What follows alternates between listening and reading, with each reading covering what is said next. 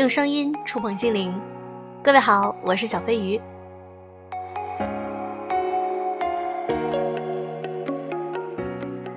你现在收听的呢是小飞鱼精心为你制作的电台。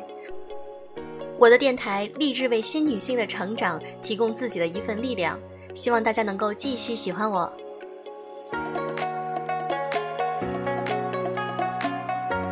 今天我们继续来讲一些比较实用的内容。我们常说财富自由，财富自由。那很多人都希望自己能够在三四十岁的时候呢，就达到财富自由。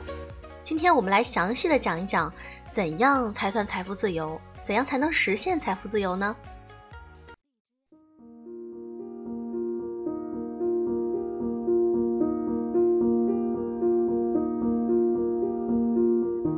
我有个问题想问你。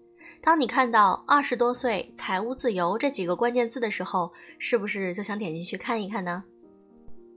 不知道从什么时候开始啊，“财务自由”这个词就成了各种成功学、传销和微商的必备词汇。很多人没有听到这个词还好，一听到这个词儿之后，并不是产生了一种动力，而是有了更多的焦虑。那我们今天来聊一聊，到底什么是财务自由？我们先来初步的认识一下这个关键词。因为小飞鱼一直在做飞鱼微店的微信，那在这个微信号上呢，有很多粉丝找我代购一些产品等等一些护肤品，其中就有一些女生会说：“小飞鱼，我这个月刚发完工资就已经全部用完了，我现在是月光族，怎么办啊？能不能更多的跟我们讲一讲关于理财方面的知识？”由此我发现，很多女性对于金钱观没有一个非常好的金钱观。那么今后呢，我会在节目中跟大家介绍一些非常干货的内容，希望能够帮助到大家。那么言归正传，让我们来谈一谈什么是财务自由。有这样一个问题啊，你三年后理想的生活状态是什么？让我很惊讶的是，有很多人都会写了财务自由。你今年二十二岁。二十五岁就想实现财务自由，而自己目前呢却在挣着两三千块钱的工资，你觉得这样能实现财务自由吗？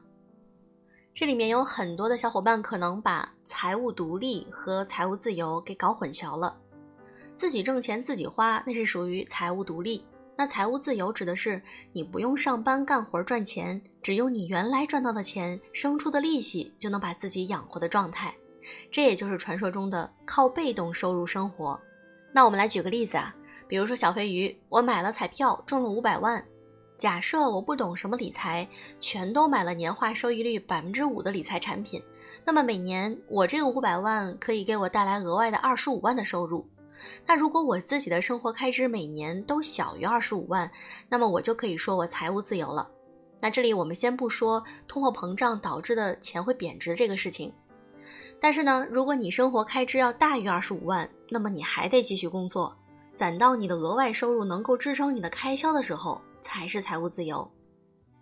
所以每个人的财务自由标准是不一样的，除了和挣了多少有关，和花销也有关。花销少的更容易实现财务自由，花销多的实现就更困难了。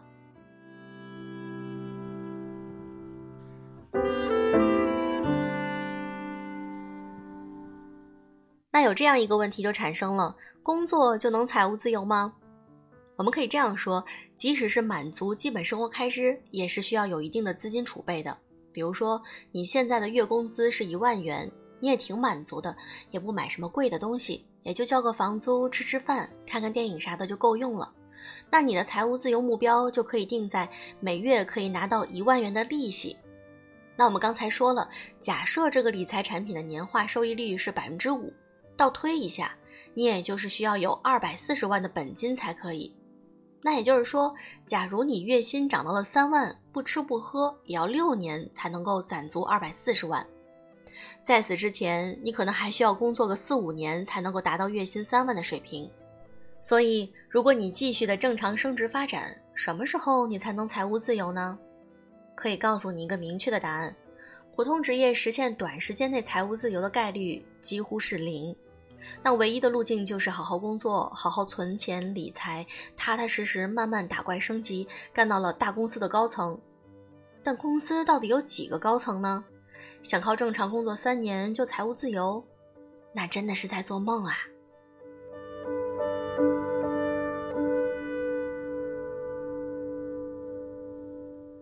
那我们现在就要来谈一谈如何实现财务自由。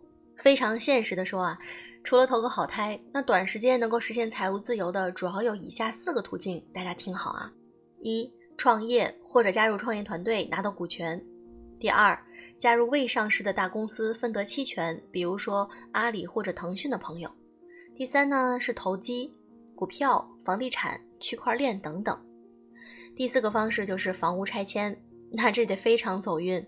第五点呢是打怪升级，成为金领。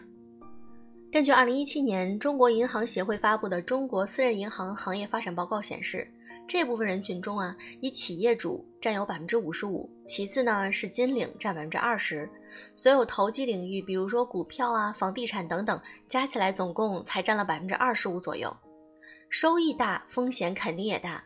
那创业、投机都有风险，而且没有本金也玩不来。那房屋拆迁这种事也只能靠命了。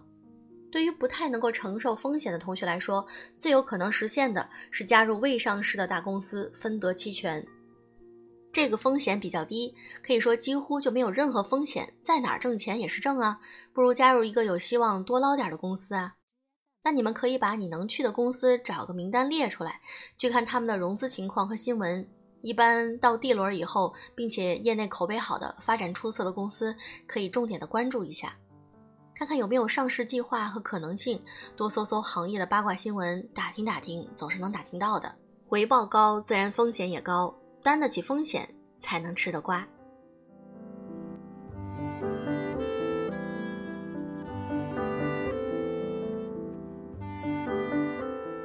听完以上的几个途径，大家是不是会觉得，哎，那我可能没希望了？那我们现在啊，就来说一说咱们普通人如何理财呢？财务自由是少数人的，如果你不会因为成不了世界首富而感到焦虑，就没必要因为财务没有自由而焦虑。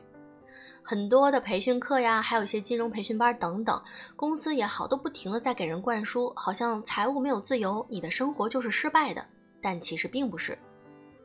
还有很多的例子，比如说周围有张三财务自由啦，李四财务自由了，你还没有财务自由吗？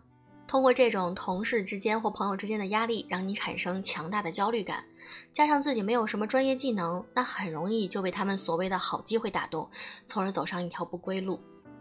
有理想啊是好事儿，但是要认清现实，不要太浮躁，好好学习，踏实工作，为社会创造价值。精打细算，好好理财，认认真真的生活，不要被那些六十六块钱的那种什么三年财务自由啦、月薪五万啦这种营销鸡汤和网络课程洗脑了。对于我们女性来说，我们首先要实现的是财务独立。也就是在你工作赚到钱的这个基础上，能够让你自己生活的非常好，而不需要靠其他的人，比如说啃老等等的这种方式去获得金钱。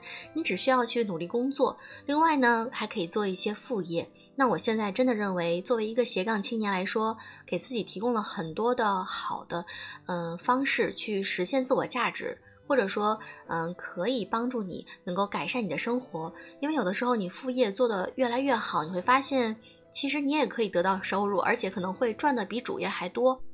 我们不应该去盲目的追求那种财富自由等等这种虚无缥缈的事情，而是能够让我们嗯学会如何去理财，嗯如何让我们在嗯现在目前自己工作的这个状态下赚的钱，在副业中或者其他的方式能够获得更多的金钱，让我们能够有更多的空间去理财。